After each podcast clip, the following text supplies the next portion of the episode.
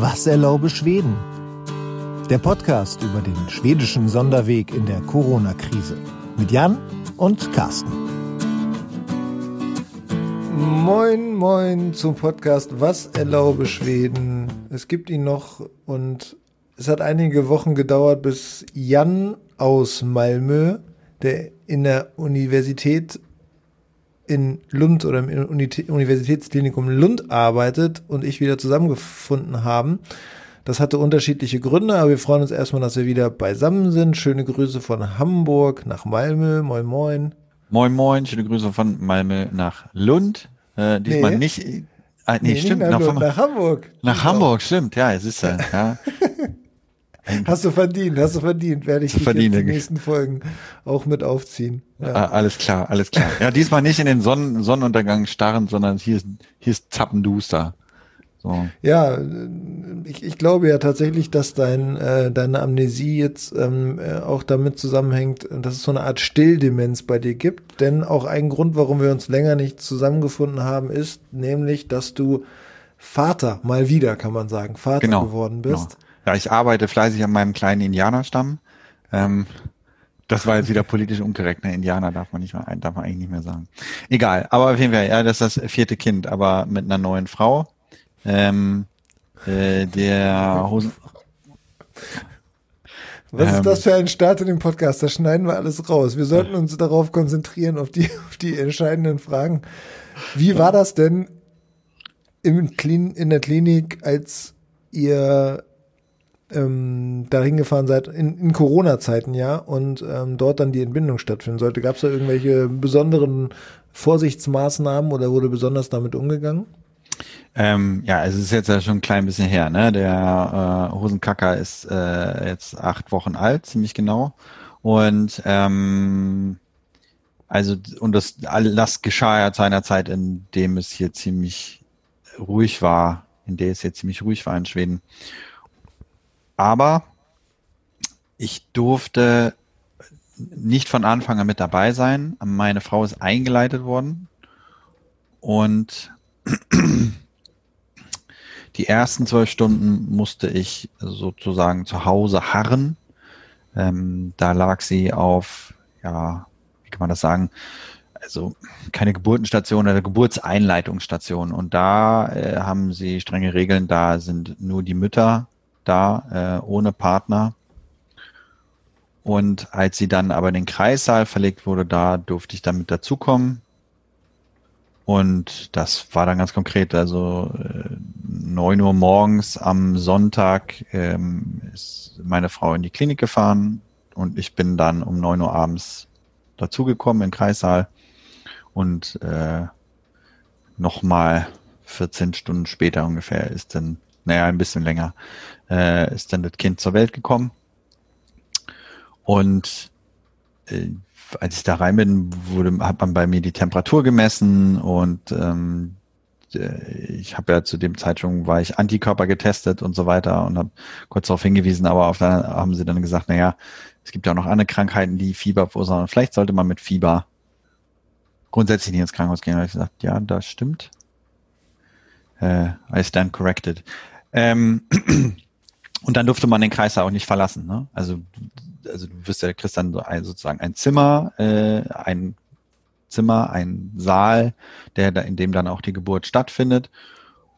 Und äh, wenn alles also einigermaßen unkompliziert verläuft, so bei uns war es lang und zwar auch mal, nicht ganz unkompliziert, aber es, im Großen und Ganzen war, war das eine gute Nummer. Ähm, ähm, und dann durfte man aber das Gebäude nicht verlassen. Also wir mussten dann da drinnen bleiben. Bis okay, aber ansonsten, ansonsten war alles halbwegs normal dann. Ja, naja, du musst dann vorne am Eingang klingeln und das Begleitung, Begleitung grundsätzlich nicht. Ne? Also da es galten da immer noch, ähm, auch wie bei uns, Besuchsbeschränkungen, äh, dass eigentlich nur derjenige, der ähm, das Problem hat, äh, oder ein Kind gebiert in diesem Fall, ähm, das Krankenhaus betreten darf, wenn nicht äh, erschwerende Umstände vorliegen, also Kind unter 18, Äh, das also natürlich nicht ohne seine, seine Eltern oder ein Elternteil kommen, da kommen soll. Ähm, da noch ähm, offensichtlich bei uns in unserem Fall in der Notaufnahme demente Menschen, äh, die nur begrenzt für sich selber sprechen können, oder auch Menschen, die äh, persönliche Assistenz benötigen, also Schwerstbehinderte, ja, ähm, die können natürlich nicht alleine kommen. Also da, das sind die Ausnahmen vom Besuchsverbot. So, ähm, aber im Großen und Ganzen äh, kann man sagen, äh, hat das ganz gut geklappt, fand ich. Und der Nachverlauf war dann so, dass wir dann ähm, am Dienstag ist äh, meine Frau nach Hause gekommen, sie abgeholt und dann haben sie etwas eingerichtet, das nennt sich, also vielleicht in Deutschland ist das ja gar, glaube ich, gar nicht so ungewöhnlich, aber dass die Hebamme zu Hause besucht. Normalerweise ist es in Schweden so, dass ähm, ähm,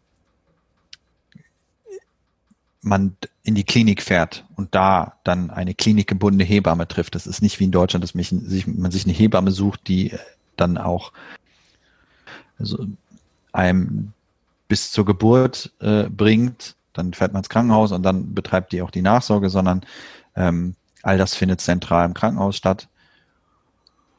Und aber die, das äh, Klinikum in Malmö hat das so eingerichtet, dass mh, die Hebammen dann auch nach Hause kommen. Und das haben die sowieso schon eingerichtet, aber das wurde dann, wird natürlich jetzt in Corona-Zeiten viel mehr in Anspruch genommen. Weil man da nicht Leute an einem Ort sammeln muss, sondern weil dann diejenigen ähm, zu uns nach Hause kommen und die rufen dann meistens auch vorher an. Und wenn alles gut ist, dann sind sie nicht vorbeigekommen. Und wenn wir der Meinung waren, dass wir Hilfe brauchten, ähm, dann kamen die dann nachmittags vorbei. Und da hat man natürlich auch gleich abklären können, okay, hat jemand Symptome hier in diesem Haushalt, dann können wir nicht kommen, dann müssen wir das irgendwie anders lösen. Aber das war ja bei uns zum Glück nicht der okay. Fall. Gut, wir haben uns heute natürlich äh, zusammengefunden, erstmal um wieder loszulegen, dann auch mal kurz hier ähm, das zu besprechen, wie das bei eurer bei der Geburt eures Sohnes war. Zum anderen haben wir aber auch gedacht, es ist jetzt mal wieder Zeit, mal so ein kleines Update zu machen, was die Zahlen angeht. Wie sieht es in Schweden aus? Äh, hm. hier in Deutschland rollt die zweite Welle immer stärker. Hm. Also es gibt hm. morgen dann das nächste Treffen von Angela Merkel mit den Länderchefinnen wir haben ja ein paar, zwei mhm. Ministerpräsidentinnen, ne? ähm, und die besprechen dann, ob es weitere Einschränkungen geben soll und ähm, ja, also hier, hier geht, geht es ordentlich ab. Und die Frage, die ich jetzt nach Schweden schicke, ist bei euch denn alles total entspannt nach wie vor oder gibt es bei euch deiner Meinung nach erstmal jetzt auch die, die ersten Anzeichen einer zweiten Welle? Ja, also äh, man kann, man kann sagen, die zweite Welle kommt hier auch. Ähm, innerhalb der letzten zwei Wochen äh, hat das Infektionsgeschehen wieder äh, deutlich zugenommen, auch äh, über das Aus also das Ausgangsniveau oder über das Niveau, was wir im Frühling hatten, hinaus. Ähm, ich habe die Zahlen sind von gestern, die sind nicht von heute, aber das hat jetzt nicht so viel getan, zumindest was die nationalen Zahlen angeht. Also es sind ungefähr 111.000 Fälle gesamt gesehen. Ähm, 56 Patienten liegen auf den Intensivstationen in ganz Schweden, ähm, wovon überraschenderweise, das ist auch was, was man vielleicht nochmal näher beleuchten müsste irgendwann, also nicht, vielleicht nicht wie im Podcast, aber das würde mich interessieren, was, wie die Wissenschaft sich dazu stellt. Ähm, was hatte ich jetzt hier gesagt? Äh, genau, insgesamt, also im Moment 56 Patienten auf den Intensivstationen. Ähm, insgesamt haben wir knapp 2700 intensivmedizinische Fälle gehabt. Und da rechnet man immer die, ähm, also dass die Betten, die belegten Betten auf der Intensivstation, das kann auch mehrfach der gleiche Patient sein oder die gleiche Patientin sein. Aber was interessant ist, dass knapp 30 Prozent Frauen sind und gut 70 Prozent sind Männer. Und es wurde hier schon mal die Frage geweckt, hat das, hat das was mit der Krankheit zu tun, dass Frauen besser wegkommen? Oder gibt es hier tatsächlich auch eine Ungleichverteilung? Ja, Stichwort ähm, äh, werden Frauen benachteiligt. Und es gibt Stimmen, die behaupten, dass Frauen bei der Intensivmedizin benachteiligt werden. Ich würde mich vorsichtig positionieren und würde sagen, ich glaube, dass das tatsächlich was mit damit zu tun hat, dass es, also dass die Krankheit Frauen nicht so stark betrifft wie Männer. Und das hat, glaube ich, was mit der sogenannten Komorbidität zu tun. Das heißt also, wie viele grundsätzlich, wie viele anderen Krankheiten man sie mit sich rumträgt. Und ähm, da Männer ja immer noch ja, grundsätzlich einen äh, eher äh, tendenziell ungesünderen Lebenswandel pflegen als Frauen. Was? Ja, steile These. Ähm, könnte das zum Beispiel ein Erklärungsansatz sein. Ähm, und ähnlich sieht es bei den Toten aus, da ist, der, da, ist der, da ist der Unterschied aber gar nicht so groß. Also wir haben ähm, im Moment in Schweden 5900, ich glaube auch heute sind es 5000, knapp 5940 Tote, haben Gott sei Dank die 6000 noch nicht geknackt. Ähm, die letzten Wochen äh, äh, ein bis zwei Tote am Tag. Ähm, was ein ganz guter Schnitt ist. Also das Mortalitätsniveau ist äh, immer ist jetzt auch jetzt immer noch sehr sehr niedrig. Und bei den Verstorbenen äh, sind es 45 Prozent Frauen und 55 Prozent Männer. Da ist also der der Unterschied nicht so groß. Ähm, und was man sieht, das hatte ich jetzt, habe ich mir jetzt hier nicht extra aufgeschrieben, aber was man in den Statistiken sehen kann, dass, dass es mehr Frauen sterben in der Altersgruppe über 85 und über 90. Und das hat sicherlich damit zu tun, dass Frauen prinzipiell älter werden und da grundsätzlich der, der Anteil der Frauen mehr ist. Meine Theorie. Habe ich jetzt aber nicht nachgeguckt. Wie, wie ist denn das eigentlich, wie, wie hat sich denn, ähm, wie haben sich denn die Zahlen in den letzten Wochen entwickelt? Also du hast jetzt die Gesamtzahlen gesagt, aber ähm ähm, ja, die Zahlen sind äh, kräftig, äh, kräftig angestiegen. Ähm, heute in der Pressekonferenz äh, findet ja immer noch jeden Dienstag und jeden Donnerstag finden die Pressekonferenzen der entsprechend involvierten Institutionen statt.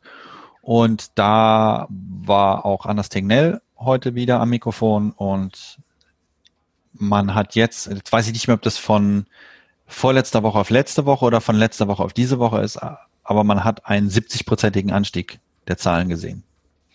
Und das geht vor allen Dingen auf die Region in Uppsala zurück und äh, Uppsala, Stockholm, äh, Östra Götaland, also Göteborg und Umland und jetzt mittlerweile auch Skåne. Und in Skåne hat, äh, also Schonen hat das Infektionsgeschehen jetzt dermaßen zugenommen, also von letzter auf diese Woche sind die Zahlen um 100 Prozent gestiegen. Ähm, und das klingt jetzt, also natürlich, das klingt jetzt viel und das ist auch viel, es ist, es ist, und es ist auch so, es erzeugt so viel Unruhe, dass ähm, obwohl man insgesamt die äh, Rekommendationen hier in Schweden etwas gelockert hat, man hat die Altersgruppe 70 plus, hat man ähm, für die galten ja nochmal gesonderte äh, Empfehlungen. Die hat man sozusagen zurückgenommen und gesagt, okay, das, für die gelten jetzt die gleichen Empfehlungen wie für die Gesamtbevölkerung. Und da, was bedeutet das? Also da, denen wurde halt gesagt, okay, sie sollten auf jeden Fall von äh, nahen sozialen Kontakten Abstand halten, ähm, keine Feste, auch die ähm, äh, das Besuchsverbot in den äh, Altenheimen und so fällt da mit rein. Ähm, und da hat man, hat man jetzt äh, gesagt, obwohl, obwohl die Zahlen steigen, naja, also äh, es geht hier auch um Akzeptanz in der Bevölkerung. Es geht auch darum, wie lange das auszuhalten ist, sich auf diese Art und Weise zu begrenzen. Und ähm,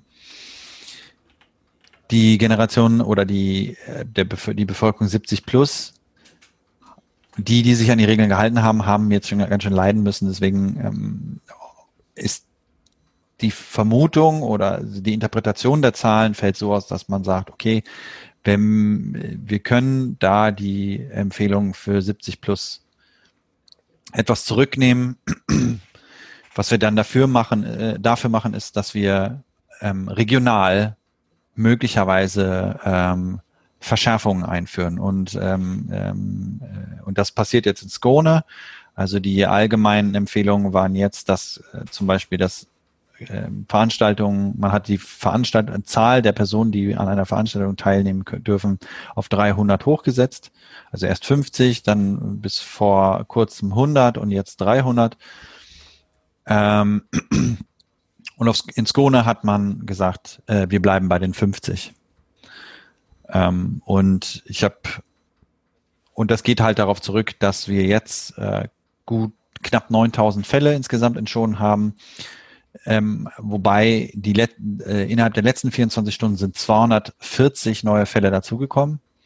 Wir haben im Moment ähm, 54 hospitalisierte Patienten, wovon äh, nur sechs auf den, aber nur sechs auf den Intensivstationen liegen.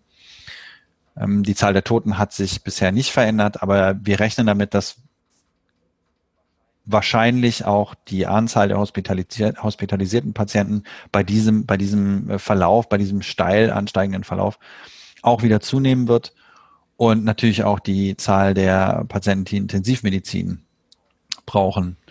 Ähm, deswegen ist jetzt hier so ein bisschen Unruhe schon und ähm, ich kann noch mal gucken, ich hatte mir das extra hier noch mal rausgenommen. Die, aber die, äh, die man, nur mal ganz kurz noch mal allgemein, wir können ja gleich weiter dann über Stunden sprechen, aber die Zahl der, ja. der die Zahl der Toten ist ja trotz jetzt ansteigenden ähm, Fällen noch nicht gestiegen. Da gibt es ja mal unterschiedliche Theorien. Erstmal würde ich gerne wissen, denkst du, dass die Zahl der, ähm, der dass das die Zahlen so ansteigen, auch damit zu tun hat mit der Teststrategie, dass mehr getestet wird? Ähm, es ist ja mittlerweile, die, ja. die Zahlen sind höher als bei der ersten Welle im Juni und ähm, also bei der ersten Welle eh, aber dann auch ähm, später im Juni, wo dann richtig getestet wurde. Ähm, hm. Meinst du, dass jetzt noch mehr getestet wird und deshalb noch mehr Fälle registriert werden oder ist das Infektionsgeschehen jetzt tatsächlich größer? Nee, das Infektionsgeschehen ist jetzt tatsächlich größer. Also es wird bei weitem mehr getestet. Ähm, wir sind bei knapp 150.000 äh, Testen pro Woche. Und damit würde ich sagen, haben wir auch ähm, die, ja, sind wir also nah, glaube ich, ist meine Interpretation, sind wir nah an unserer maximalen Testkapazität. Ähm, vielleicht geht da noch ein bisschen was. Das muss ich tatsächlich, das weiß ich, weiß ich tatsächlich gar nicht genau. Aber ähm, wenn man sich das um, überlegt, wir testen äh, ungefähr 13, 14 Prozent der schwedischen Bevölkerung äh, jede Woche. Okay. Ja, also zwischen 10 und 15 Prozent der, äh, der Bevölkerung, der schwedischen Gesamtbevölkerung wird jede Woche getestet. Also hier passiert schon ein bisschen was, aber ähm, vor allem geht das jetzt auch darauf zurück, dass es ein ähm, zunehmendes Infektionsgeschehen gibt. Es werden mehr Leute und, hospitiert, das sieht man an den Grafiken. Ähm, hm. Es gibt ja so einen Vergleichsboard wie beim RKI in, in Deutschland, das gibt es auch für Schweden. Hm. Und ähm, da steigen auch die Zahlen der, der Intensivfälle, sag ich mal, an. Ähm, aber die Zahlen der Toten steigen nicht an. Ist das ein Zeichen dafür? Aber das ist, ich glaube, das dass das ein Zeichen dafür, dass die ähm, dass, dass das aus, von den älteren Menschen jetzt ja weggehalten wird, das Virus, was vorher nicht geklappt hat? Wir, also wir hoffen es. Ne? Also bisher ähm, äh, scheint es so zu sein, dass wir die Erkrankung aus der Bevölkerungsgruppe der Ü70 ähm, heraushalten können. Und man kann ja auch sagen, auch wenn äh, die Volkshelsemyndigheit dann ähm, die allgemeinen Empfehlungen äh, etwas gelockert hat, so ist es doch so, dass ähm, jede Kommune, also jede Region und jede Kommune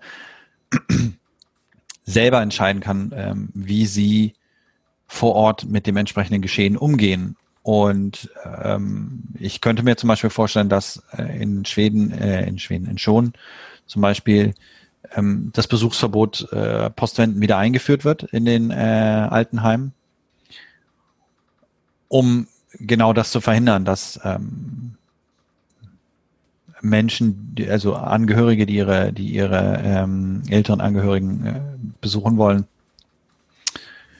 die Krankheit äh, hier eintragen. Ne? Weil das muss man halt sagen, dass äh, in Schonen, was in Schonen, was uns in Schonen erspart geblieben ist, ist, dass die Krankheit sich schnell äh, in der in der Bevölkerungsgruppe der älteren Menschen ausgebreitet hat. Das war das war das Problem in Stockholm und äh, Göteborg und, Umla und Umland, dass da sich die äh, dass sich Covid-19 schnell in den Altenheimen breit gemacht hat, was dann zu ja, zu diesen, äh, zu der enorm hohen Todeszahl geführt Was ja am Anfang unseres Podcasts ja eher eine Vermutung von uns war, als das noch gar nicht, äh, als das eher noch Zeitungsberichte und so weiter waren und sich die Behörden noch gar nicht richtig dazu geäußert hatten. Da hast du ja schon die Vermutung dann irgendwann ähm, aufgebracht.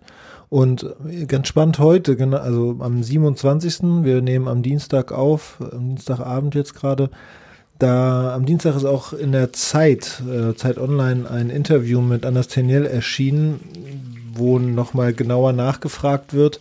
Und ähm, ja, er sozusagen der, der, der Chef Gesundheitsexperte in Schweden gibt in diesem Interview schon zu, dass gerade in Altersheimen zu wenig medizinische Expertise da war, die Hygienestandards nicht eingehalten wurden ähm, und dass sie viel darüber gesprochen haben, wie es dazu kommen konnte und ähm, sogar eine Kommission eingesetzt wurde, die das dann untersucht. Das hatten wir ja auch im Podcast einmal ja schon schon angesprochen. Aber seit dem Frühjahr, seit diese Welle in den Altersheimen ja gewütet hat, so kann man das sagen ja fast, ist eben dann relativ wenig passiert. Also die Sterberate ist dann doch extrem niedrig gewesen, auch in den Altersheimen und die Zahl der neuen Covid-Fälle in den Altenheimen ist dann fast auf Null gesunken. Also das Problem wurde dann doch in den Griff bekommen und ähm, ja, er, er betont, dass man diese zwei Dinge, also dieses, ähm, ja, die Gesamtstrategie und diese Schwachstelle mhm trennen muss. Also er gibt ganz klar zu, da haben wir eine Schwachstelle gehabt, aber die Gesamtstrategie ist eine andere, auch mit vielen Restriktionen verbunden, die dann eben nur hm. als Empfehlung ausgesprochen werden. Und er wird gefragt, hm. Ob die alten äh, Altersheime denn heute ja besser auf das Virus vorbereitet sind und ja, er, er sieht die Altenheime eigentlich auf, auf diese Zeit jetzt gut vorbereitet. Die, die, das Personal sei geschult worden, die Heime seien besser ausgestattet worden und die, die Standards seien dann nochmal verschärft worden.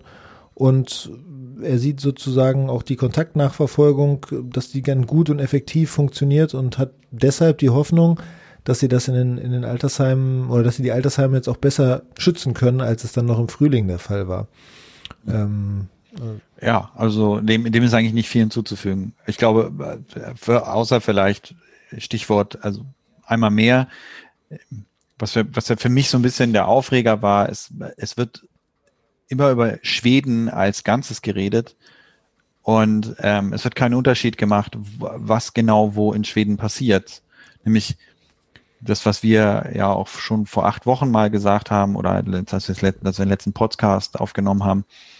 Ähm, also zu dem Zeitpunkt standen, äh, stand Stockholm mit, äh, ich glaube, 44 Prozent der Toten für fast äh, die Hälfte aller Toten in Schweden. Ähm, und und man hat trotzdem immer über Schweden geredet, ne, wenn es um wenn es um die Toten ging, über ganz Schweden.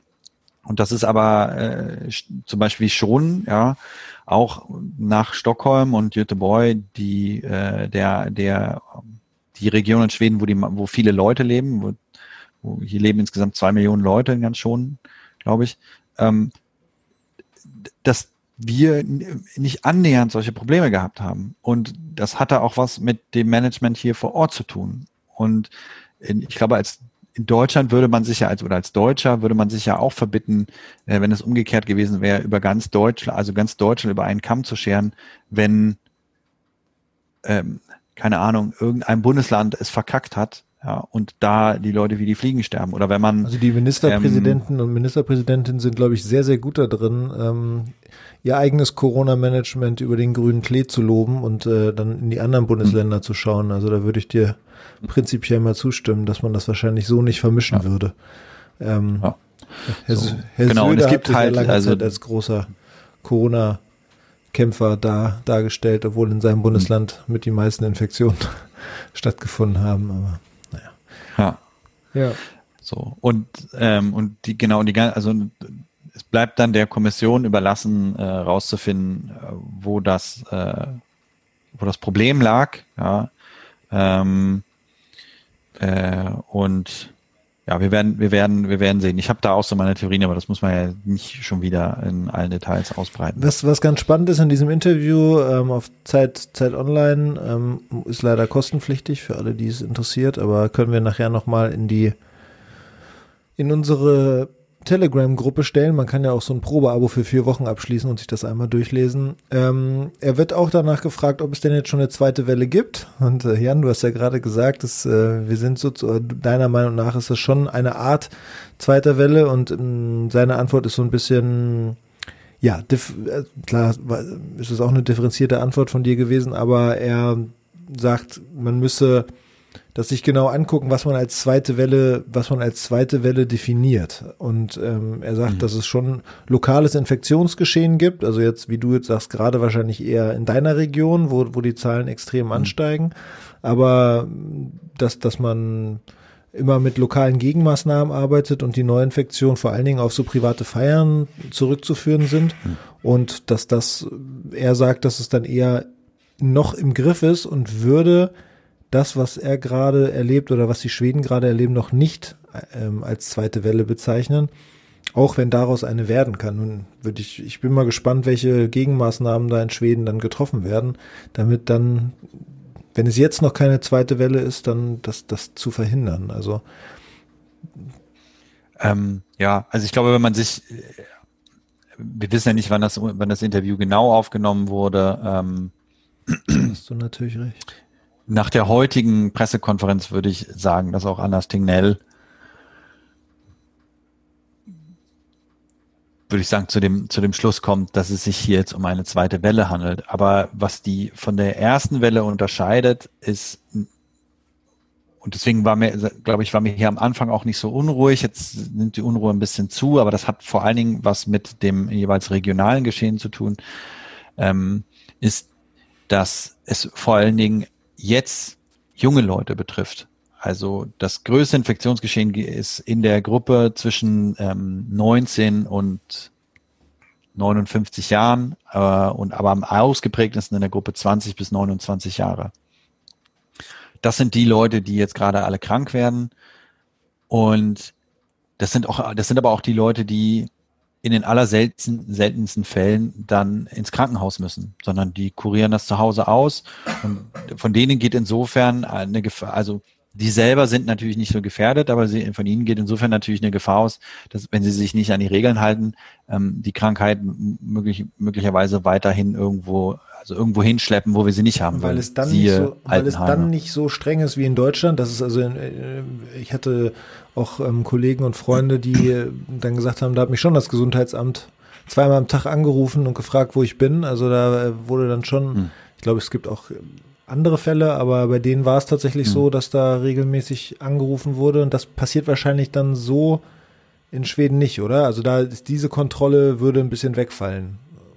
Sondern genau, also man vertraut halt darauf. Wir haben, ich habe mir das heute nochmal angeschaut äh, im, in Vorbereitung auf den Podcast. Also hier in der Region äh, in äh, wie soll man sagen, in Einigkeit mit den Richtlinien oder den Empfehlungen der Volksheilsmyndigkeit, dann gibt es äh, jede Menge Informationsblätter und also wir geben dann ne, Informationsblätter aus für die für die Betroffenen, ähm, wie wenn sie positiv getestet sind, wie sie sich selber zu verhalten haben, wie sie ähm, wie Leute in ihrem Haushalt sich zu verhalten haben, ähm, Kinder, Erwachsene, wie sie mit nahen Kontakten zu verfahren haben, ja, also und ähm, aber grundsätzlich vertraut man darauf, dass die Leute sich selber also verstehen, was ihnen da gesagt wird und sich an diese Empfehlungen, Schrägstrich Regeln halten, ohne dass jemand quasi immer kontrolliert und nachfragt, ob das so ist. Und ich glaube, das ist sozusagen der, der grundsätzliche, die Grund, der grundsätzliche äh, Perspektivunterschied ist, in Deutschland denkt man so ein bisschen, ja, Vertrauen ist gut, Kontrolle ist besser. Und hier in Schweden sagt man, okay, wir, wir vertrauen darauf, dass die Leute in den allermeisten Fällen das machen, was wir ihnen empfehlen, im eigenen Interesse, aber auch im, Gesamt, im Interesse der Gesamtbevölkerung. Und ich glaube, wenn wir also wenn das jetzt, ein, wenn diese ganze Nummer hier in sechs Monaten vorbei gewesen wäre, dann wäre wahrscheinlich der deutsche Weg der bessere gewesen. So, auch, und auch unter der Voraussetzung, dass dass das System zahlenmäßig nicht gesprengt wird. Weil also die Gesundheitsämter haben ja nur eine gewisse Anzahl Leute, die sie ähm, einstellen können, um, um solche Nachverfolgung und auch Kontrollarbeit zu leisten. Ähm, aber jetzt, äh, wo wir damit, wo wir damit rechnen müssen, dass wir also wahrscheinlich noch bis Mitte nächsten Jahres ohne ähm, äh, Impfstoff auskommen müssen. Ich sage das jetzt einfach, einfach mal so, ich gibt es ja unterschiedliche Angaben. Angeblich gibt es jetzt schon Impfstoff, Impfstoff am Ende des Jahres, ähm, dann äh, vielleicht im Januar. Könntest du dann für mich ausprobieren? Ähm, ich würde dann noch ein bisschen warten. Ich würde dann die zweite Rutsche nehmen. Ja. so, ähm, äh, also äh, ist es, also es ist weiterhin nicht klar, weil wir einen funktionierenden Impfstoff haben und wer den dann überhaupt bekommen soll. Und wenn wir dann äh, die, das Positive einschätzen, sagen wir mal Mitte nächsten Jahres. Also noch ein gutes halbes Jahr müssen wir noch ausharren. Dann glaube ich, landet man an dem Punkt, und das wird ja auch in dem äh, in etwas, etwas anders schattiert, aber auch in diesem Interview mit Anders Tengnell angesprochen, ähm, landet man bei einem Akzeptanzproblem. Ne? Du das kannst ganz, ganz, viele Regeln machen, spannend. Ja, also du kannst viele Regeln machen, du kannst viele Gesetze schreiben, aber wenn es keinen impliziten ähm, Konsensus gibt, dass alle, dass also alle sich da an eine, ein gewisses Maß an Regeln zu halten haben, ja, also das könnte man ja auf alle Gesetze anwenden. Wenn wir können so viele Gesetze schreiben, wie wir wollen, wenn aber äh, der Grundkonsensus nicht ist, dass wir uns auch an die Gesetze halten, die wir uns geben, dann hilft es nichts. Und ich glaube, das ist so, so ein bisschen sieht man das jetzt in der, in der, in der Pandemie, in diesem Pandemiegeschehen ist, man kann für vieles Regeln machen und ähm, äh, äh, sagen, die Leute sollen sich dran halten und sich darüber aufregen, dass die Leute sich nicht dran halten. Aber viel wichtiger wäre eigentlich, dass alle einsehen, ja, dass äh, es gut ist, sich in einer gewissen Art und Weise zu verhalten, damit man selber äh, nicht krank wird und auch, und auch andere nicht krank macht. Und dass es eine Einsicht gibt, dass es für, dass es letztendlich für alle gut ist. Auch wenn ich äh, kurzfristig ähm, Einschränkungen hinnehmen muss. Und ähm, ähm, aber das ist das ist so und auf diese Weise, weil ich es akzeptieren kann, ja, viel länger durchhaltbar ist. Ja, das ist, äh, so, wenn man wenn man sich das Interview genau anguckt, dann dann wird er da wird er dazu gefragt und dieser Blick, den wir auch öfter hier schon mal im Podcast besprochen haben, dieser Blick auf die Volksgesundheit und nicht auf das Pandemiegeschehen im oder das Infektionsgeschehen im Kern, das finde ich eben immer wieder, ja, das ist immer wieder etwas, wo ich, wo ich mir so ein bisschen mehr, ja, eine Scheibe gerne in Deutschland von abschneiden würde. Also, dass, dass er zum Beispiel betrachtet, dass Kinder Angstprobleme entwickeln, dass es mehr häusliche Gewalt gibt, dass ja auch die Arbeitslosigkeit durch einen ja, nennen wir es Lockdown, auch wenn es dann, ja, ich habe letztens äh, mit der äh, bei Twitter mit der Piratenpartei über den Begriff Lockdown äh, gestritten, ob es denn wirklich ein, ein ah. Lockdown war oder es war kein Streit, aber ich habe nur gesagt, irgendwie vorsichtig und äh, dann gab es auch noch ein paar, paar Direktnachrichten, wo ich mit ähm, äh, Mitgliedern der Piratenpartei darüber ja diskutiert habe. Ja, nennen wir es mal hm. Lockdown. Ähm, wenn man so ein Lockdown hat, dass dann eben diese ganzen Sachen, diese, dass das extrem gravierende Konsequenzen hat und dass auch Arbeitslosigkeit dann Thema wird und das eben auch erwiesenermaßen ungesund ist, Arbeitslosigkeit. Also dass das zum einen äh, psychische Probleme nach sich äh, führen kann und mit sich bringen kann und auch andere gesundheitliche Probleme daraus mhm. entstehen. Da gibt es zahlreiche Statistiken und auch diese Arbeitslosigkeit ist ungesund. Und äh, ja, er sagt dann wörtlich in diesem Interview, was er wahrscheinlich autorisiert ist, Lockdowns sind keine langfristige Lösung. Und ja, es gibt eben dann viele große Proteste, das ist das eine. Und zum anderen ähm, gibt es trotz des ersten Lockdowns in Deutschland ja jetzt auch die zweite Welle. Also äh, die, die ist dadurch auch nicht verhindert worden.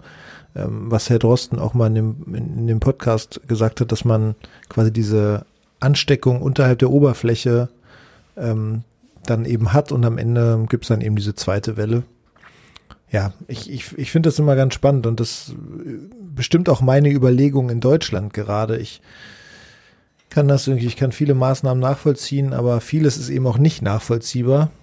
Und dieses nicht nachvollziehbare, darüber macht man oder mache ich mir dann schon ähm, häufig Gedanken. Und da finde ich dieses schwedische Modell einfach einfach nachvollziehbarer und würde mir wünschen, dass mehr auf die Vernunft des Einzelnen ähm, geguckt wird. Also dass man wirklich für sich überprüft, wie gefährde ich andere Leute, wie schütze ich andere Leute, welche Konsequenzen ziehe ich daraus, was ist wirklich gefährlich und was eben nicht. Also es gibt ja mittlerweile, das hat letztens äh, bei, bei Enjoy, glaube ich, oder so habe ich das gehört, oder bei irgendeinem Radiosender. Wir sind ja alle zu kleinen, keine Ahnung, es tun immer alle so, als ob sie so zu kleinen so Virologen oder Pandemie-Experten geworden sind. Ich glaube, so ein bisschen kann man aber schon sagen, dass sich viele damit beschäftigen, wie das, wie das Virus verbreitet wird, worauf man achten muss und äh, jeder kennt die Regeln und dann kann man schon selbst einschätzen, zumindest teilweise, was ist gut und was ist nicht gut. Und das stellt Daniel in diesem Interview nochmal deutlich hervor mit der Zeit, dass das wichtig ist, um eine Akzeptanz in der Bevölkerung zu erreichen. Ja, und also jetzt, wo du das sagst, also ich würde da, mir fallen da drei Dinge zu ein. Erstens, also meine Beobachtung äh, von, wenn man jetzt die Perspektive umdreht, wenn ich aus Schweden nach Deutschland gucke, finde ich die Reaktion streckenweise hysterisch. Ähm, äh, und äh, warum finde ich das? Weil so getan wird, als, also weil mir bei den deutschen Strategie erstens immer nie richtig klar war, was ist denn das Ziel? Also ist das Ziel, dass wir sozusagen wie, wie Neuseeland gar nichts, also wir, wir harren aus und halten alles, halten das Infektionsgeschehen so, so tief, tief unten, dass es fast nicht da ist, ähm, bis wir einen Impfstoff haben? aber das ist ja nahezu unmöglich, weil Deutschland ist nicht wie Neuseeland eine Insel, ist also ein Transitland, ja, ähm, auch wenn jetzt sozusagen der, die Eintragung von außen wahrscheinlich gar nicht so, gar nicht so, gar nicht so eine große Rolle spielt, aber die Bevölkerung ist viel größer, die Menschen bewegen sich, das ist, äh, das ist im Prinzip unmöglich. Im Umkehrschluss bedeutet das für mich, okay, die zweite Welle war nur eine Frage der Zeit. So. Und in Deutschland passiert ja was ähnliches, wie hier in Schweden, nämlich die Leute, die jetzt krank werden, das sind Leute in den Bevölkerungsgruppen, die prinzipiell nicht gefährdet sind, ja, oder wo die nur sehr, sehr selten ähm, eine schwere Erkrankung durchmachen müssen. Und das will damit nicht sagen, ja, ist alles, alles tutti, ja, sollen die mal alle krank werden und also auch Stichwort Herdenimmunität, sondern das will ich damit nicht sagen, sondern natürlich ähm, muss man das auch mit Vorsichtigkeit betrachten und sozusagen grundsätzlich, grundsätzlich ein, ein zunehmendes Infektionsgeschehen ist nicht gut, aber es war nicht zu vermeiden. Ja? Und, ähm, äh, und aber dass die tatsächlich die schweren Fälle, die sind ja auch in Deutschland nicht signifikant angestiegen. Ja, das kommt jetzt auch. Also, hab, ne? also es gibt da schon Berechnungen, wenn das jetzt natürlich, so weitergeht. Natürlich, also proportional, proportional werden jetzt natürlich auch die schweren Fälle wieder auftauchen aber es ist ja durchaus nicht so, als wenn das Ganze vollkommen außer Kontrolle gelaufen ist. Also die Wahrnehmung, die Wahrnehmung habe ich nicht. Natürlich muss man jetzt wieder vorsichtig sein und ich glaube auch die Tatsache, dass es jetzt wieder zu akzeleriert, ja, wird auch das den Leuten wieder ins, ins Gedächtnis rufen und ähm, man wird sich da neu justieren müssen. Aber ähm, grundsätzlich, also wie sozusagen wie wie kommuniziert wurde, ja, ähm, finde ich, finde ich hier aus meiner, aus meiner Perspektive äh, ähm, ähm, äh, nicht zweckdienlich. Ja, also man hätte ja, ähm, und ich, wir haben ja hier das Ähnliches erlebt und natürlich wird jetzt hier auch ähm, äh, mit einer gewissen Vorsicht argumentiert und gesagt, okay, jetzt, oh, jetzt hat es wieder deutlich zugenommen, wir müssen, äh, wir müssen, da müssen wir jetzt äh, gegen was machen, aber ähm, Lockdown ist weiterhin, also Lockdown wirklich im, im Lockdown-Sinne ist weiterhin äh, keine Lösung, also nichts, was wir anstreben. Ähm, sondern wir, äh, und jetzt hat man gerade sozusagen die allgemeine Empfehlung ein bisschen gelockert und man kann sich halt fragen, ob das jetzt der richtige, richtige Zeitpunkt war, aber das war, ich glaube, das ist einfach ein, unglücklich, dass das jetzt so zusammenfällt. Ähm, ich glaube, weil die stille Hoffnung vielleicht war, dass äh, die Welle ein bisschen später kommt oder vielleicht doch nicht ganz so deutlich ausfällt. Ähm, aber dass wir uns vor allen Dingen jetzt auf regionale äh, Beschränkungen äh, ähm, beschränken. Und äh, das hat Uppsala jetzt äh, einmal durchmachen müssen. Das ist sozusagen die erste, ähm, das erste Aufflammen hat man vor allen Dingen in Uppsala gesehen. Jetzt, wie gesagt, wieder in Stockholm. In Uppsala haben sie äh, sehen jetzt schon eine, äh, sehen jetzt schon eine Response, aber es ist noch un unklar, ob das wirklich mit den Maßnahmen zu tun hat oder also mit diesen verstärkten Empfehlungen oder ob es tatsächlich reiner Zufall ist. Ähm, und hier in Schonen wird jetzt das nächste, äh, wird jetzt das nächste Gebiet sein, wo wir sehen, ähm, äh, wie sich das entwickelt. Und aber bisher auch aus meinem aus meiner Arbeit kann ich sagen, ähm, die letzten äh, acht Wochen ähm, habe ich also in der Covid-Notaufnahme habe ich nur ausnahmsweise Covid-kranke Patienten gesehen. Sondern das sind alles Verdachtsfälle, aber die kommen halt dann mit ja Kurzatmigkeit und vielleicht Fieber, aber die haben dann auch schon eine, eine Lungenvorerkrankung, also so eine sogenannte COPD, eine chronische, also Umgangsdeutsch Raucherlunge. Ähm, und da ist es natürlich unmöglich zu sagen, okay, ist das jetzt hier äh, eine Standardverschlechterung äh, oder ist das tatsächlich Covid-19? Ähm, und deswegen landen die da. Aber so, und das wird sich jetzt wahrscheinlich ändern. Ähm, aber was du halt gesagt hast, äh, im Hinblick auf ähm, Akzeptanz. Das ist das Kernthema. Ich möchte, ich möchte, ich, ich kann das, ich kann es wahrscheinlich auch gar nicht abschließend bewerten. Was ähm, ob, kann zwei, mit was wird die zweite Welle verhindert? Ich bin jetzt auch gespannt, äh, wenn diese Maßnahmen morgen hier verschärft werden, am Mittwoch verschärft werden oder dann in der Folge nach diesem Gespräch, welche Auswirkungen das auf die Entwicklung des Infektionsgeschehens hat und so weiter. Das ich, ich kann das, ich kann das gar nicht so richtig und will das vielleicht auch gar nicht richtig bewerten. Ich, was ich nur merke, ist, dass ich, dass meine Akzeptanz für gewisse Maßnahmen einfach dann nicht mehr da ist. Also wenn dann zum Beispiel gesagt wird, äh, Fußballpunktspiele der, der Kinder werden abgesagt, aber Freundschaftsspiele sind weiterhin möglich.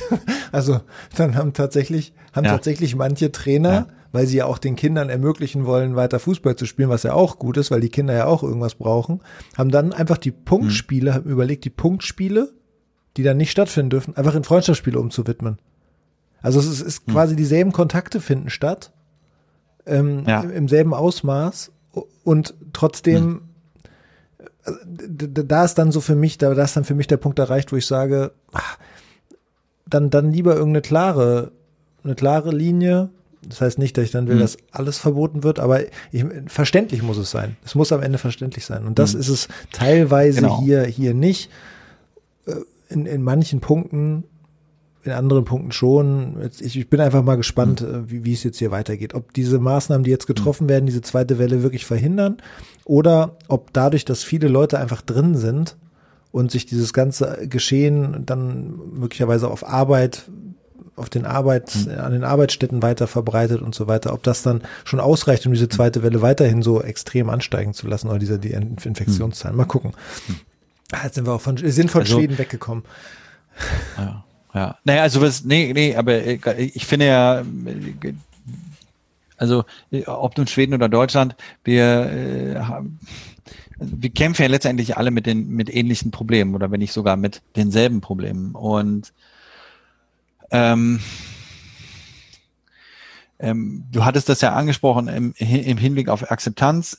Ich hatte äh, schon im Juni hat sich sozusagen die ähm, äh, Volksmyndigkeiten hier Gedanken dazu gemacht, was da mögliche Konsequenzen sein könnten aus aus äh, den ähm, Maßnahmen, die hier in Schweden getroffen wurden. Und da sprechen wir jetzt also nicht von äh, Lockdown Light oder äh, also wie in Deutschland oder oder sogar richtigen Lockdowns wie in, in Frankreich oder Spanien.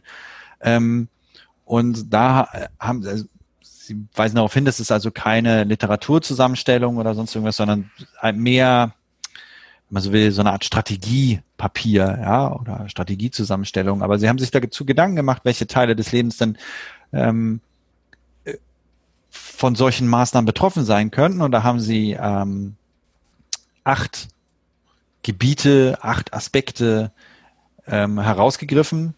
Und ähm, äh, da geht es zum einen, also ich zähle die einfach mal auf und äh, die Schlusssätze sind, sind sich relativ, sind sich relativ ähnlich. Aber es geht natürlich um die sogenannten Bedingungen, ich habe das direkt übersetzt, Bedingungen des frühen Lebens, also was passiert mit den Lebensbedingungen im Kindesalter? Ja, welche Konsequenzen äh, haben, äh, haben Schulschließungen, haben Schließungen der Vorschule? Und zusammengefasst kann man sagen, dass man relativ schnell zu dem, zu dem Schluss gekommen, ähm, Schulschließung, also Gesundheit Ja, auch wieder Stichwort, die Perspektive ist nicht nur die Eindämmung eines Virus, sondern die Perspektive ist auch, okay, was ist äh, äh, verträglich mit der gesamten Volksgesundheit? Und es, ist, gibt einen deutlichen Zusammenhang zwischen Bildungsgrad und Gesundheit und beziehungsweise äh, äh, Lebenserwartung. Ja, und ähm, das heißt, wenn man Kindern den Zugang zur Schule verwehrt, ja, und zur, auch zur Vorschule schon, hat das durchaus Konsequenzen für den weiteren Lebensweg. Und das ist was, was wir uns schwer, schwer vorstellen können, aber das, äh, weil wir vielleicht erstens nicht diese Lebensrealität haben, ähm, im sozusagen in der behüteten Mittelklasse, ähm, aber auch weil es, glaube ich, grundsätzlich äh, sagen sich schwer, es ist schwer, sich vorzustellen, dass das tatsächlich einen Einfluss hat. Aber es ist, es ist offensichtlich so. Und dann der nächste und die, das nächste, der nächste Punkt, Punkt zwei schließt sich dann daran an, wird, wird Wissen, Kompetenz und Ausbildung genannt. Und das ist letztendlich sozusagen die weiterführende Ausbildung. Und da ist ein ähnlicher Schlusssatz, ja, dass wenn Leute nicht in der Lage sind, äh, eine höhergradige Ausbildung zu erwerben, ähm, dass sie dann in äh, äh, möglicherweise in einer prekären Lebenssituation enden, von der wir auch wissen, dass sie sich auf die Gesamtgesundheit auswirkt und damit auch äh, sozusagen äh, schlechtere Voraussetzungen schafft, ähm, auch äh, sich in dieser Pandemie zurechtzufinden. Ähm, und dann als dritten Punkt ne, Erwerbsarbeit, Arbeitsverhältnisse, Arbeitsumgebung. Wenn man arbeitslos ist, ähm, wirkt sich das auf einen selbst und auf die Familie aus. Ähm, und äh, wird auch negative Konsequenzen haben, dann im, als Anschlusspunkt, äh, Punkt Nummer vier, Einkommen und Versorgungsmöglichkeiten. Das natürlich, wenn man äh, keine, nicht einer Erwerbsarbeit mehr, mehr nachkommen kann, äh, kriegt man kein Einkommen, man hat Schwierigkeiten, sich zu versorgen. Das fällt dann womöglich auf den Staat zurück. Ja, also da entstehen sozusagen Sekundäreffekte, aber auch natürlich auf die eigene Psyche und, äh, äh, und auch das äh, physische äh, äh, Wohlergehen. Ähm, Wohnraum, ja, einmal mehr, ich wohne hier bequem mit meiner Frau in einer Vier-Zimmer-Wohnung ähm, mit noch einem kleinen Hosenscheißer. Ähm, wir beide, also gut, ich jetzt nicht, aber meine Frau hat einen Job, in der sie, äh, in, de, in dem sie relativ unkompliziert im Homeoffice arbeiten kann. Ähm, die Leute, die Taxi fahren, äh, als Putzkraft arbeiten, ähm, in der alten Pflege arbeiten und so, da äh, kann man nicht über Skype-Konferenz arbeiten, sondern da muss man sozusagen physisch auf der Arbeit erscheinen. Und, ähm, und die nehmen dann und können dann aber gleichzeitig, gehen also ein Risiko ein, können aber dann gleichzeitig sozusagen äh, äh, äh durch beengten Wohnraum, ja, haben sie ein erhöhtes Risiko, eine eventuelle äh, Krankheit mit nach Hause zu bringen und dann auch noch weiter zu verteilen. Und dann kann man sich halt vorstellen, äh, Kinder, die äh, in, in solchen ähm, beengten Lebensverhältnissen leben, wie sollen die ordentlich für die Schule lernen? Die haben vielleicht noch nicht mehr, haben auch nicht die Möglichkeit, digital im Unterricht teilzunehmen. Das bedingt dann wieder ähm, die ersten Punkte. Bedingt dann wieder die ersten Punkte, ja. Ähm, Stichwort äh, beengter Wohnraum, äh, keine Möglichkeit, sich aus dem Weg zu gehen, ähm, ne, häusliche Gewalt spielt dann eine Rolle. Dann äh, und das dann akzeleriert durch Punkt 6, Lebensgewohnheiten und da spielen vor allen Dingen äh, äh, natürlich ähm, Drogen, Alkohol äh, eine Rolle. Ja? Also das ähm, das hat man gesehen, ja, dass die, also haben wir am Anfang ein bisschen drüber geschmunzelt, dass die vor allem der Alkoholkonsum in der in den äh, äh in der Generation 70 plus hat zugenommen, weil die halt zu Hause bleiben mussten, ja, so und halt dann auch häufig mal, häufiger mal noch ein Glas Wein extra getrunken haben, so, ne? Und ähm, ähm aber das hat spielt natürlich auch in anderen äh, in anderen Generationen eine Rolle und da sind es dann aber eher ähm, ja, vielleicht nicht nur Alkohol, sondern tatsächlich äh, äh, Missbrauch äh, illegaler Drogen, Spielsucht. Ja, hier in Schweden ist äh, ähm, äh, ist Spielsucht, also sozusagen Handyspielsucht, ein richtiges Problem. Ja, dass Leute also ihr Geld verballern mit Online-Spielen. Ähm, und wenn man die ganze Nacht zu Hause sitzt, nicht auf die Arbeit gehen kann, äh,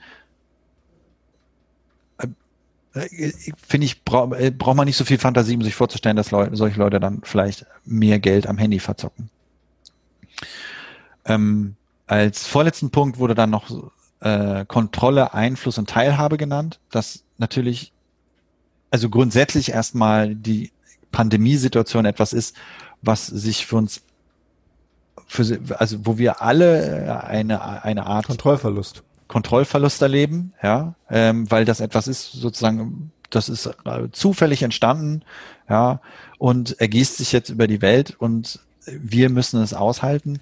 Aber dann natürlich auch, dass ähm, wenn man zu Hause ist, ähm, nicht mehr am Leben teilnehmen kann, das vielleicht Teilhabe, äh, Stichwort, ist, spielt vielleicht viel für äh, eine, eine große Rolle für die Älteren, ja, die plötzlich nicht mehr ähm, rausgehen können. Das kann, also kann man auch wieder schmunzeln, ne? Wir können jetzt nicht mehr Bridge und Bool spielen oder so, sondern das ist jetzt alles tabu. Man kann auch nicht mehr, äh, also zu Hochzeiten, weil ich weiß es nicht, ich war tatsächlich nie in einem Altenheim, ja, ähm, aber ich könnte mir halt vorstellen, dann gibt's auch nicht sowas wie so ein Gemeinschaftssaal oder so. Ja, also das ist dann auch tabu, weil man verhindern will, dass nicht einer, äh, dass nicht einer alle anderen ansteckt.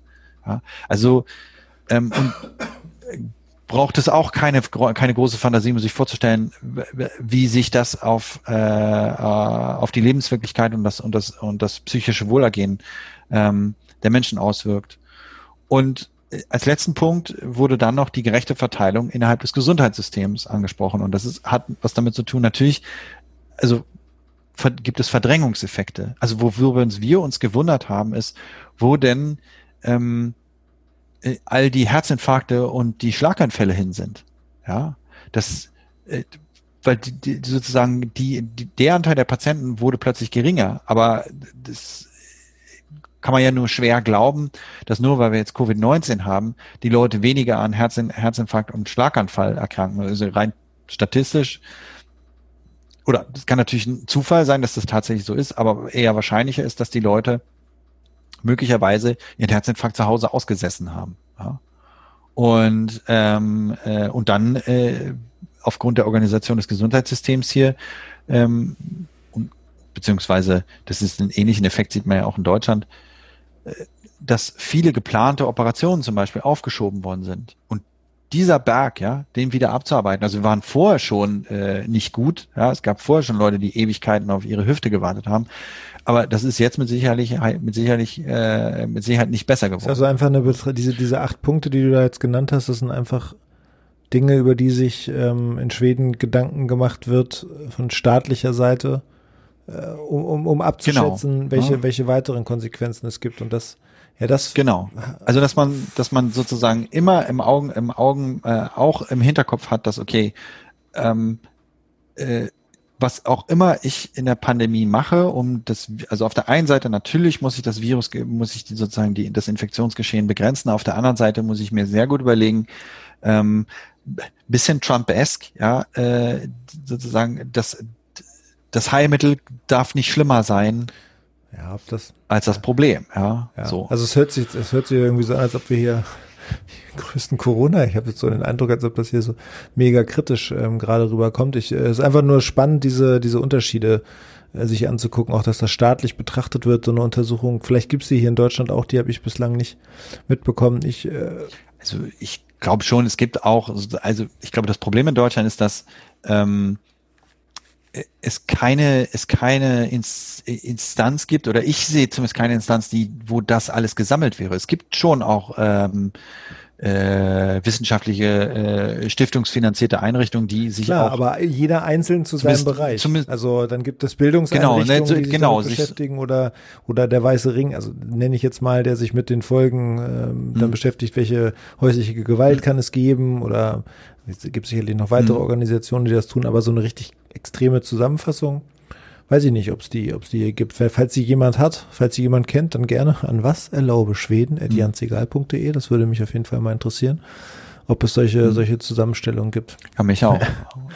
Also also ja, also ich mir fällt halt auch genau, mir fällt halt keine Instanz äh, oder kein keine Institution in Deutschland ein, in der das sozusagen gesammelt betrachtet wird.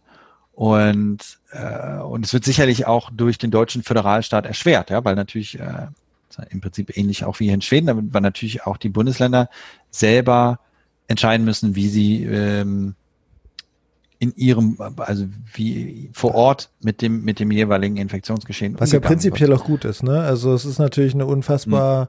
Schwierige oder eine, immer eine herausfordernde Sache, so ein Föderalismus, einfach weil viele Interessen dann immer eine Rolle spielen. Aber in dem Punkt ist es ja eigentlich dann ein Vorteil, weil das lokale oder regionale Infektionsgeschehen dann auch gut im Blick ist und dort gezielter hm. Maßnahmen getroffen werden könnten.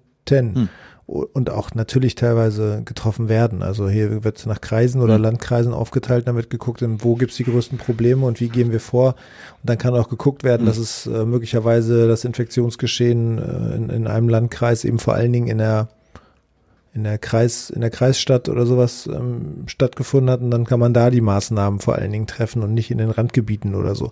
Das ist ja eigentlich dieser Föderalismus ähm, dann bis zur kleinsten Ebene runter ist ja eigentlich ja, zahlt, zahlt sich also ja glaube, dann auch, auch aus. Ähm, ja. Sorgt auf der anderen Seite dafür, dass diese Unterschiede ja auch wieder zu Spannung führen. Also wenn man jetzt zum Beispiel Hamburg betrachtet, da wo ich wohne, da gibt's dann das eine Infektionsgeschehen und dann fährt man nach Norden über die Grenze in den Kreis Pinneberg, ähm, ich sag mal links, Richtung, mhm. ähm, dann ähm, war da das Infektionsgeschehen relativ früh, relativ stark und hat den Inzidenzwert mhm. überschritten. Wenn man dann aber direkt nach Norden gefahren ist, da war der Kreis Segeberg, da war es dann eben nicht so schlimm.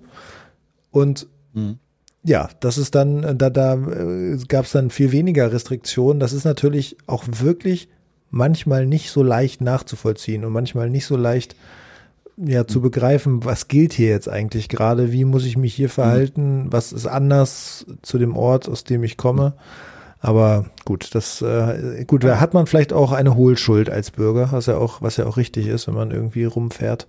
Führt aber alles nicht dazu, dass es das Ganze einfacher macht. Naja, also ich finde, stehen halt zwei Sachen gegeneinander. Auf der einen Seite, ähm, wir müssen uns daran gewöhnen, dass wir mit einem gewissen Maß an kognitiver Dissonanz äh, leben müssen, nämlich alle Regeln, äh, ähm, die man aufstellt, ähm, haben natürlich ihren Ausnahme- oder ihren Sonderfall.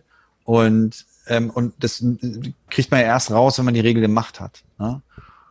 Und, äh, und gleichzeitig dürfen aber sozusagen das, wie soll man sagen, der grundsätzliche, der grundsätzliche Regelnkatalog, und das ist der sozusagen der schwedische Ansatz, darf nicht so kompliziert sein, dass äh, man ihn nicht versteht, weil nicht verstehen bedeutet nicht Akzeptanz. Ja, und, und damit folgt man den Regeln nicht. Und das ist der Grund, warum man sich von außen betrachtet relativ allgemein gehalten hat, aber der Hintergedanke war halt, ähm, so wie du das jetzt gerade beschreibst, ne, also dass man nicht ständig hoch und runter fährt, hoch und runter fährt und ständig äh, sich überlegen muss, okay, welche Regeln gelten denn jetzt eigentlich und auch noch abhängig davon, wo ich bin, ja, sondern dass man, dass es eine äh, homogene Gesamtstrategie gibt, ja, und jetzt hat man ist man dazu übergegangen, dass man gesagt hat, okay, dann machen wir aber auch noch regionale Strategien. Und diese regionalen Strategien sind dann aber trotzdem, also Region ist relativ groß, ja. So, also das ist sozusagen, das ist jetzt nicht, wenn ich in die Nachbarstadt fahre, dass dann plötzlich wieder andere Regeln gelten, sondern das gilt jetzt äh, in ganz schon. Ja. Das ist ja eine regionale Und, Besonderheit dann da in Schweden, weil einfach das Land auch größer ist, ähm, länger Breiter. Ja, na gut, es gibt auch kleine, es gibt auch kleine Länder hier, ne? Also wenn die dann äh, speziell irgendwas einführen würden, dann ähm, wäre das äh, äh wäre das wäre wär das doch vielleicht ausgeprägter, ja, dass dann die die sozusagen es dann doch immer passieren kann, dass du dich nur über 50 Kilometer bewegst und dann sich die Regeln plötzlich ändern. Aber so sozusagen, so wie du das jetzt gerade beschrieben hast äh, in, äh, in, in Hamburg und Pinneberg und so, äh, so ist das, so ist das hier nicht. Und man muss halt auch sagen, die Regeln, die jetzt hier verschärft worden sind, die haben wir ja alle schon mal gehabt. Ja, ja so, das also ist ja das, das nicht ist wirklich. So. Also, dass jetzt extrem neue Sachen ja. dazukommen, ist dann nicht. Dann sind wieder nur zehn Leute nee. zugelassen auf, auf, Feiern, zwei Haushalte und so weiter. Das kennt, das kennt man schon. Also deshalb. Hm. Ja. Gut, ich glaube, für, für, das, äh, für das Comeback, was wir dann heute gefeiert haben, ist dann, ist dann auch mal gut. Also ich äh, lass, äh, wir beobachten jetzt einfach mal, ob die Maßnahmen in Schweden dazu führen, dass ja die zweite Welle nicht so heftig wird. Und vor allen Dingen interessiert mich, wie es weitergeht mit den Intensivfällen und auch mit den ja, Todeszahlen, weil das ja das, das der große, das große Problem war in Schweden. Und ähm, wir schauen, wir schauen auch mal hier auf, auf Deutschland, wie das dann, wie das dann hier weitergeht und ob hm. Ja die Maßnahmen, die jetzt morgen besprochen werden, wahrscheinlich dann in den kommenden Tagen beschlossen werden, ob die ja diesen extremen Anstieg, der bislang stattgefunden hat, dann auch ähm, ja stoppt. Ich kann nur sagen, ich persönlich halte mich ja an alles, an alle Regeln. Und äh, finde das ja auch prinzipiell in Ordnung. Ähm, das ist nur manchmal, manchmal nervig und ich würde es gern manchmal ein bisschen besser verstehen, aber gut. Das ist. Ähm, ja, von mir zum Abschluss, also kleiner Fun Fact, ich habe gerade nochmal geschaut, die Todeszahlen hier in Schweden sind tatsächlich von äh, gestern auf heute äh, runterkorrigiert worden. Also es war gestern 5930, jetzt waren es 5918. Ähm. Ähm, also wir haben Leute zum Leben ja, erweckt. Immerhin. Also so machen wir das hier in Schweden. Und äh, vielleicht geht's ja so weiter. Ja, vielleicht geht's ja so weiter. Vielleicht ja. Äh, ist dann Schweden irgendwann. Genau, wir, wir drehen, wir drehen, Komplette wir drehen jetzt alles wieder zurück. Genau. Ähm, ja, ja, schade. Und der zweite Teil, der ist mir, der ist mir jetzt leider. Okay, wir, wir haben aber, besprochen, ähm, dass wir jetzt versuchen wollen, wieder so eine kleine Regelmäßigkeit reinzubekommen, dass wir vielleicht alle zwei Wochen uns zusammensetzen und so einen Podcast machen. Falls ihr Anregungen habt, dann meldet euch und äh, wenn ihr mal gucken, ob überhaupt noch, ob überhaupt noch wer hört. Äh, Grüße gehen natürlich an die treuen Hörerinnen und Hörer raus und ja, vielleicht kriegen wir mal wieder ein paar Mails mit Themenvorschlägen und oder Hinweisen. Haben uns auf jeden Fall gefreut und ich würde sagen, dass wir uns dann demnächst wieder zum nächsten, zur nächsten Folge zusammensetzen. Vielen Dank auf, auf jeden Fall schon mal aus Hamburg nach Malmö, Jan. Vielen Dank. Ich wünsche noch einen schönen Abend. Gleichfalls, ich danke dir auch, äh, auch noch an unsere Zuhörer. Also meldet euch, wenn ihr Fragen habt. Ähm, äh, wir sind für jede Inspiration zu haben. Ähm, und ja, äh, ich wünsche dir auch einen ja. schönen Abend. Bye, bye. Macht gut.